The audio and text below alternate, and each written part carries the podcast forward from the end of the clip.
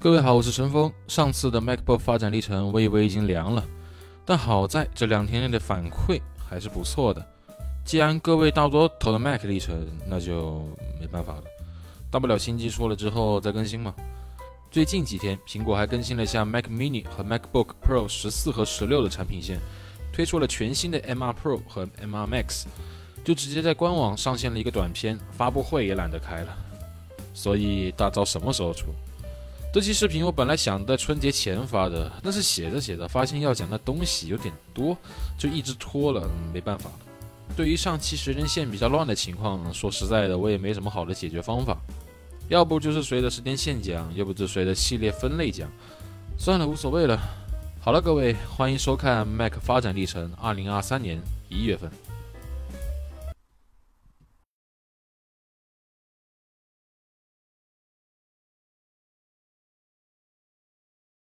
上期视频我们聊到，苹果看到当时的 PowerPC 的表现实在是不尽人意，于是毅然决然地投向 Intel 的怀抱。那么其中的 DTK 就是个引人感兴趣的一点了。二零二零年的 DTK 我们都知道是搭载 A12Z 顶配版的 Mac Mini，十六 GB 内存的移动端处理器就这么活生生的被抬上了桌面端了。但当时的苹果还没那么牛，倒也只是搭载了一个 Intel 三点六 G 赫兹的奔腾四。为什么没有用酷睿？哦，哦，那这么说，苹果还算是积极更新的呀。有一说一啊，当时的苹果电脑做工看着也跟兼容机也没好到哪去啊，也不过是机箱做的好看点罢了，是吧？当然呢，到了二零零六年的 Mac Pro，这个整体做工一下就变得不一样了，整整齐齐。外部其实没啥区别啊，但是内部就不晓得变化了。提供了四个硬盘位，每个位置都有螺丝位固定，最高支持两 TB 的存储空间，丰富的接口，双宽 PCIe 插槽和两片滑入式内存插槽都有做明显区分，还有无电缆安装过程，说人话就是没有线缆的烦恼，直接插就完事了。还可以配备两个 Super Drive，可以一个读取，另外一个写入，当做拷贝用机。处理器就是两颗六十四位的酷睿双核至强组成的四核至强。显卡可选英伟达和 ATI，最高可选英伟达 FX 四五零零。其实苹果的推荐配置在显卡上选择 ATI Radeon X 一九零零 XT 就可以满足苹果列举的使用场景了。不得不说，当时四 GB 内存就可以当做视频工作站了，而如今大多数的电脑性能都可以吊打它的，挺感慨的。其中该提及的是专业显示产品 Apple Cinema Display。虽然这是在 PowerPC 时期就推出的产品，也不是 Mac Pro 才能独享的产品，但是还是得提一下：二十英寸、二十三英寸和三十英寸三个尺寸，相比现在的苹果显示器就一个尺寸，有了更多的选择。当时三十英寸分辨率高达二五六零乘幺六六零的显示器，价格肯定是顶天的。回过头来讲讲二月发布的 Mac Mini，这么小的机身还能带有吸入式光驱，是一款融入巧思的产品。搭载酷睿单核或以及双核处理器，能够处理日常生活中的大部分任务。在官网中介绍的 Mac Mini 是一个处理家庭数字生活的电脑，其中的 iLife 为多媒体处理、剪辑、分享有着细致的方案，iPhoto 导入照片，iMovie 剪辑，酷乐队录制播客，iWeb 分享内容，一气呵成。当然，在当时要想把电脑卖到千家万户，把电脑包装成家庭娱乐中心，确实是个好点子。其中的 Apple Remote 就是在家庭中分享内容的功能，甚至还可以选配遥控器，更像是个机顶盒了。Mac Mini 的接口还是挺丰富的，四个 USB 2.0，一个火线400接口，一个 DVI VGA 接口。总的来看，就是一台配置足够的娱乐中心。但当时的用户不满最多的还是英特尔 GMA 950较弱的显示性能，后期则搭配了英伟达的 GeForce 940M 弥补图形性能。而一月发布的 iMac 要比 Mini 的配置高一些，标配了一百二十八 MB 显存的 ATI Radeon X 幺六零零显卡，二十英寸更可以升级至二百五十六 MB 显存，可以在图形性能方面带来更好的表现。我在找资料的时候还发现，当时的官网还是有介绍游戏的，什么使命召唤呐、魔兽世界呀、模拟人生二呀，部分游戏还支持 Rosetta 的。虽然看到的内容写的还是 demo 或者预告片，但总比现在的苹果在 Mac 里基本就不提游戏了，搞得好像 Mac 就是拿来干活的电脑一样。到了2007年8月7日，则发布了铝合金版的 iMac，采用了铝合金的框架和支架，背部则是采用了弧面玻璃，右侧保留了光驱位，正面高达一九二零乘幺二零零分辨率的屏幕，背部丰富的接口可以升级至酷睿二代 Extreme 的处理器，搭配高达 Radeon HD 二六零零 Pro 的显卡，游戏、视频剪辑都可以胜任。可以说，这是一款综合配置较好的 iMac。在外观部分，黑色玻璃贝壳与铝合金框架的结合还比较贴合我的喜好的。二零零九年十月二十日，又是升级为 Unibody 铝合金一体机身的 iMac，外壳采用铝制，整体一体性更加强烈，高达二五六零乘一四四零的分辨率，LED 背光，重新设计的扬声器，且仍然保留了光驱位。光驱位下方新增了 SD 卡插槽，终于是配备了高达 2.8G 赫兹四核酷睿 i7 处理器，以及高达 512MB 显存的 Radeon HD 4850显卡。内存支持高达 16GB。网页介绍里也是提到了玩游戏在 iMac 上运行《使命召唤4》Doom 3，面对生产力以及视频剪辑也能够游刃有余。此外，也推出了无线键盘以及新的妙控键盘，摆脱了线的烦恼。二零一零年六月十五日，Mac Mini 迎来了更新，整机采用一体化铝制外壳，这个精妙的设计沿用至今，高情商，好的设计应该保持传承下去。低情商，牙膏硬挤吃老本。Mac Mini 的第一版保留了光驱位，而在第二版就被移除了，加了个红外接收器，就一直持续到了二零一八年。这个阶段的 Mini 就随着处理器的更新换代，在接口上有所改动，将火线接口换为雷电接口。处理器从一开始的酷睿二，经过最高达到 i7 三七二零 QM，最后停在了不管是 i 五还是 i 七都是双核的二零一四版。显卡也从刚开始的搭载独立显卡变回了英特尔独显。然后这款潜力无限的产品，在二零一四年后就迟迟没有新的消息。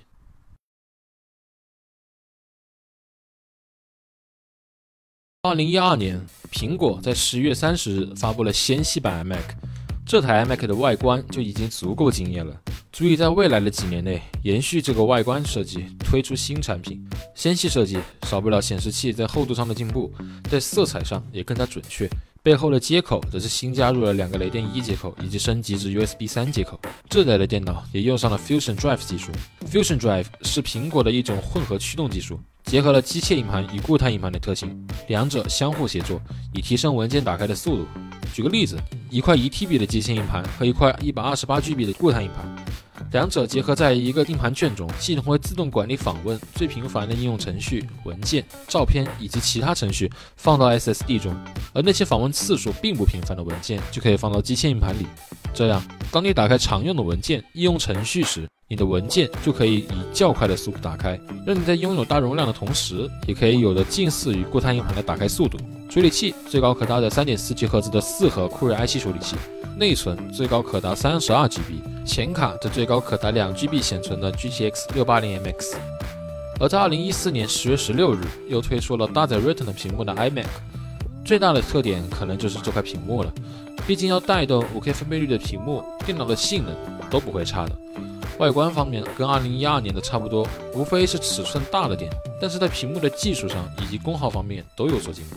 搭配最高 4.0G 赫兹的四核酷睿 i7 处理器，最高可配备 32GB 的内存，1TB 的 SSD，以及最高 4GB 显存的 Radeon R9 M295X 显卡。背后升级了两个雷电 R 接口，可提供更高的速率。对我来说，这两代产品我都可以视为一种产品看待。虽然在配置上的变化很大，但是最主观的变化还是在外观上，这也是我很喜欢的一代设计。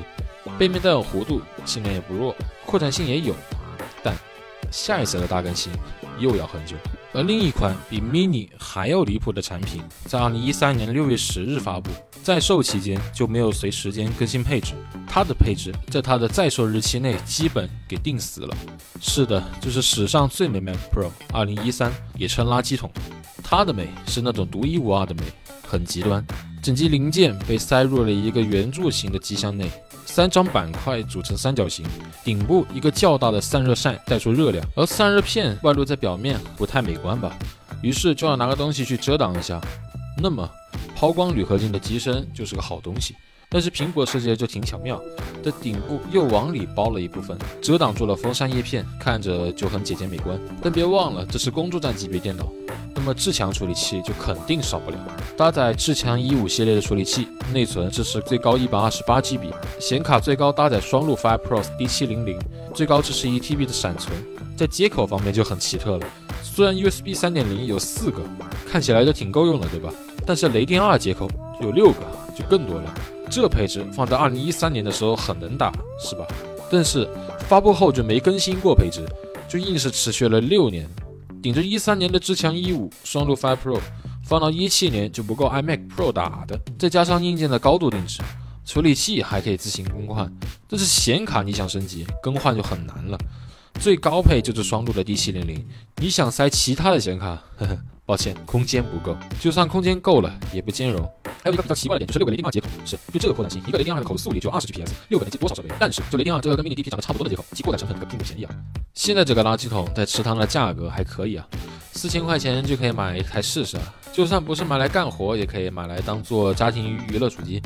就是系统支持已经断了，对它垂涎已久的但太子没钱的小伙伴可以留意一下。二零一七年十二月十四日，iMac Pro 发布，这是我个人最喜欢的 iMac 系列机型。毕竟在如此纤细的机身下，能塞下服务器级别的配置，还是挺惊喜的。深空灰色的二十七英寸五 K Retina 屏幕的 iMac，搭配英特尔至强 W 处理器以及 AMD Vega 五六六四显卡，最高可以加至一百二十八 GB 的内存。还有一堆高速且实用的接口，立体声扬声器什么的，整体配置还是很不错的，质感、配置、观感什么的都在线，拿来当做个人工作站使用也很合适。就是这四千九百九十九美元起的价格也确实很顶，即使是现在的苹果官方二手价格也实在是有点贵，五千四百元，也就是三万六千八百四十五元。美国苹果商店竟然还有这么多二手货没有处理，国内的 iMac Pro 都是灰色的，想买都买不到。除了兼容问题，我实在是想不到现在买 iMac Pro 的理由是什么。二零一八年十一月七日，对 Mini 来说是四年后的更新，Mac Mini 二零一八发布。网页的宣传就是在营造小机身专业电脑的感觉。八代 i5、i7 处理器，最高六十四 GB 的内存，高至两 TB 的固态硬盘，四个雷电三，还可以配备万兆网口。虽然在显卡方面确实还是不行，官网里还要说到拿 mini 做建模工厂和渲染农场的，我都想知道国内真的有这么做的吗？这次在配色上只有深空灰，没有经典的银色。而且网页主要在宣传专业场景，但是这配置显然不够专业，对吧？当时的六四九九元都可以配一台八代 i 五的入门游戏主机了，拿六四九九元去买 i 三，这确实有点不够意思。虽然苹果也在 i 三上给了四个雷电三，但就 i 三这性能还能用满吗？然而这一根又是持续了两年的无消息。但是那个六年都没有更新的 Mac Pro 却迎来了天大的好消息。二零一九年六月三日，苹果在开发者大会上发布了 Mac Pro 二零一九，回归了塔式设计，正面的设计在当时还被戏称为刨丝器，但是其背后的三个轴流风扇可是提供给了整机的强大散热系统，整机设计更向零六版靠拢，这才是专业工作者用来干活的机器的样子，拉风霸气。最主要的，扩展性变强了，虽然还是定制化的硬件居多，但是选择比上一代多了不少。显卡从 Radeon Pro 580X 到 W6900X 都有的选，至强 W 处理器可选从八核到二十四核，内存最高可以到一点五 TB，硬盘可以最高到八 TB，两个 MPX 模块，三个完整长度的 PCIe 插槽，以及一个专门用于 I/O 接口卡的半截 PCIe 插槽。这个 MPX 模块相比于标准 PCIe 插槽要更长。但是能够额外提供四百七十五瓦的功率，加上 PCIe 本身能够提供的最大七十五瓦的功率，能够给显卡提供五百五十瓦的功率，这样就可以做到不插线而能够带动大功率显卡，比如双路 Radeon Pro W 六八零零，而且 MPX 还能够被雷电三接口提供独立的带宽，就不会再用显卡的带宽了。但是这些显卡所占据的体积都要比常规的显卡更大。就算是规格最小的五八零 X 的体积，也要比标准的五八零体积要大一些。那是因为整机的散热系统就是三个大功率风扇，要想让显卡获取更好的散热效果，加大散热片面积就是较好的办法。这样热量就可以以更大的面积随风散去。处理器部分也是同理，一个大型散热器压着，热量通过导管导出，再通过铝制鳍片疏散。相比于兼容机上处理器与显卡两者相互独立的风扇来说，就不会互相争夺、互相影响气流导向。而 Mac Pro 将整体作为一个散热系统，通过三个大风扇将空气吸入，再通过背部将热空气流出，即使在重负荷下也可以安静运行。如果想要使用第三方显卡也是可以的。Mac Pro 在主板上预留了高功率电源接口，将你的显卡插入标准 PCIe 插槽，插上对应的电源线与你的显卡相连接即可。AMD 的就方便一些，呃，英伟达嘛也不是不行，就是在 Mac OS 下使用嘛，就基本可以说是奢望了。苹果也推荐了 AUX 电源线，感觉都不是推荐，像是指定。是的。老牌配件商贝尔金的 AUX 电源键套件，五百四十八，了解一下。想要了解更多内容，可以去苹果官网下载白皮书了解。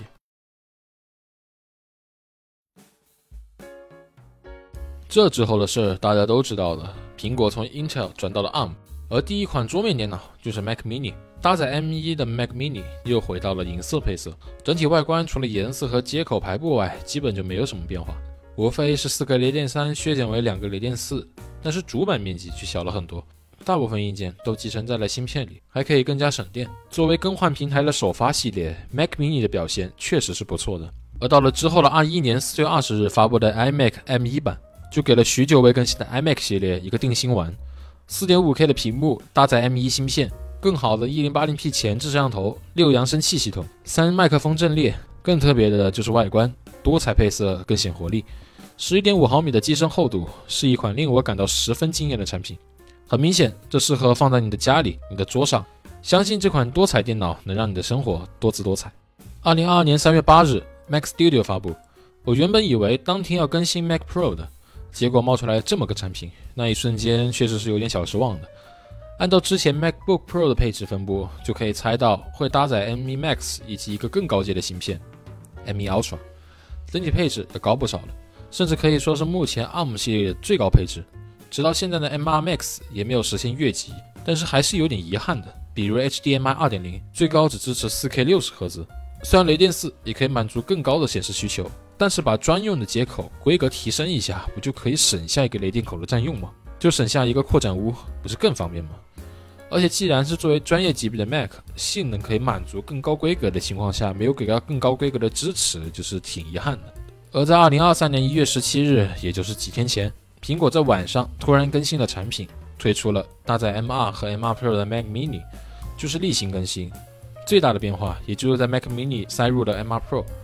M2 Pro 版本的 HDMI 最高就支持连接 8K 60赫兹或者 4K 240赫兹的显示器，比 Mac Studio 的情况要好不少。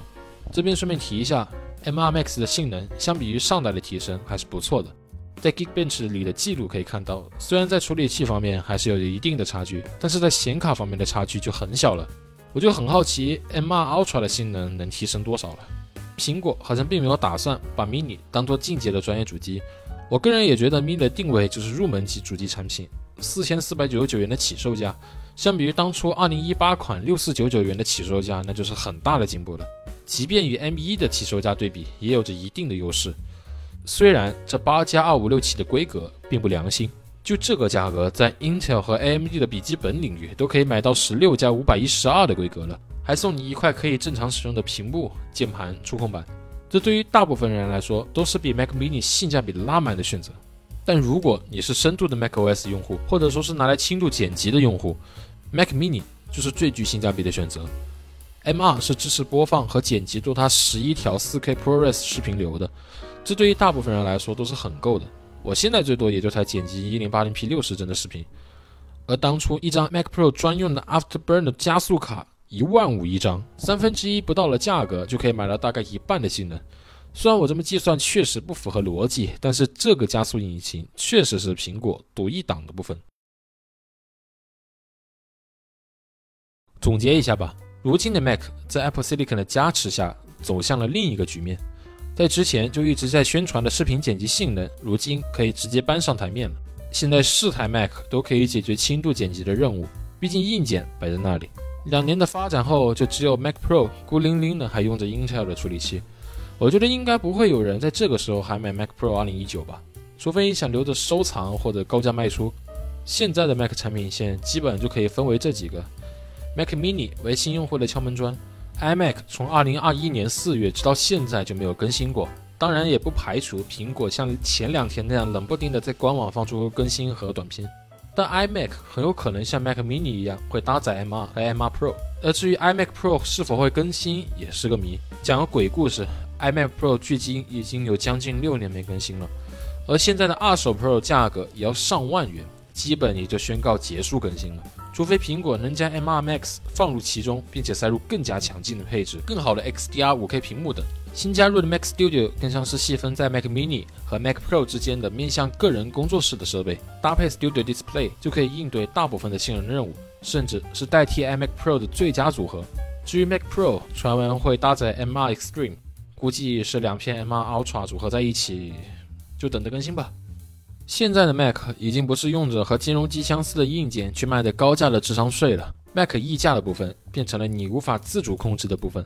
八 GB 的内存一千五，十六 GB 的内存三千，二百五十六 GB 的固态一千五，七百六十八 GB 的固态三千，不知不觉你就会发现，你所需要的规格的对应的价格，你承受不起了。那这时候肯定有划算男孩出来说。啊，陈峰，你就不能只把内存升级到十六 G，然后硬盘去往外接硬盘机上剪辑吗？现在一块一 T 的硬盘加上一个硬盘盒也用不了多少钱吧？一千五都可以买多少 T 的固态了？啊，这个确实啊，只要苹果一天不搞 MFI 那种极其恶心的认证，用户就可以省一部分钱。但是啊，要是要想想未来的情况，那可未必明朗。既然现在英特尔版 Mac 被替代已经是板上钉钉的事了。那么 ARM 版的 Mac 急需解决的就是兼容性以及硬件升级的问题。兼容性问题暂且不谈，要用的软件基本都适配好了，其他未适配的软件就看开发者的态度了。而硬件升级就直接是被定死了。虽然说在2015年到2020年，英特尔版的 Mac 就已经开始限制用户自行升级硬件的范围了，但有总比好过没有。内存板载就升级硬盘，硬盘板载就升级内存，你甚至可以给板载部分升级，当然也更麻烦，成本也更高。而如今你想升级，这个步骤基本就在购买阶段就要提前考虑好，未来的一段时间你是否要用上更大的内存以及储存，你是否有备用方案来应对这类问题？那么如果别无选择，你是否要为这个你认为并不合理的定价买单？很纠结是吧？但凡懂点电脑的用户，看到八 GB 的内存卖一千五，都得怀疑一下这八 GB 是不是掺了四克黄金。可没办法，高级程度的产品往往伴随着更高的价格，而苹果就是把这个展现的淋漓尽致的厂商。反正你对他也没法子，这世界上就他这一个苹果公司，就只能够对其承受妥协。我顺便猜测一下，这个时候肯定有人说黑苹果。首先，我个人是不反对黑苹果的，毕竟有多少钱做多少事嘛，谁还不是个穷学生呢？等到了工作了，不想折腾了，追求稳定了，就入一台白苹果。而且现在就剩一台 Mac Pro 是英特尔处理器了，你指望它能够撑多久？反正再过几年，黑苹果就基本就记了，珍惜最后的时间吧。当然了，对比十三代酷睿以及搭载英伟达三零四零系显卡来说，Mac 的性能显然不够看。但这也只是发展了两年出头的苹果芯片，未来的事谁也说不准。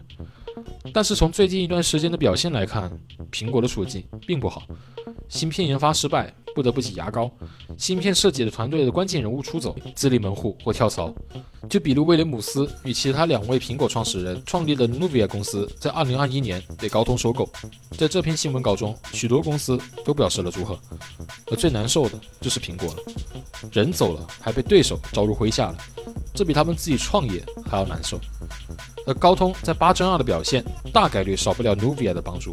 之后的骁龙八的性能表现应该是不会差的，苹果可能还要再难受一段时间了。现在的苹果在芯片设计上可能已经没有什么大的进步了，但为了保持每年的进步，就得吃新制程带来性能提升。可吃完了这一部分的提升之后怎么办呢？同样的，当 M3 的制程福利吃完了，后面的路该怎么走呢？或许未来的某一天，用户是否还会想念着以前搭载英特尔处理器的 Mac？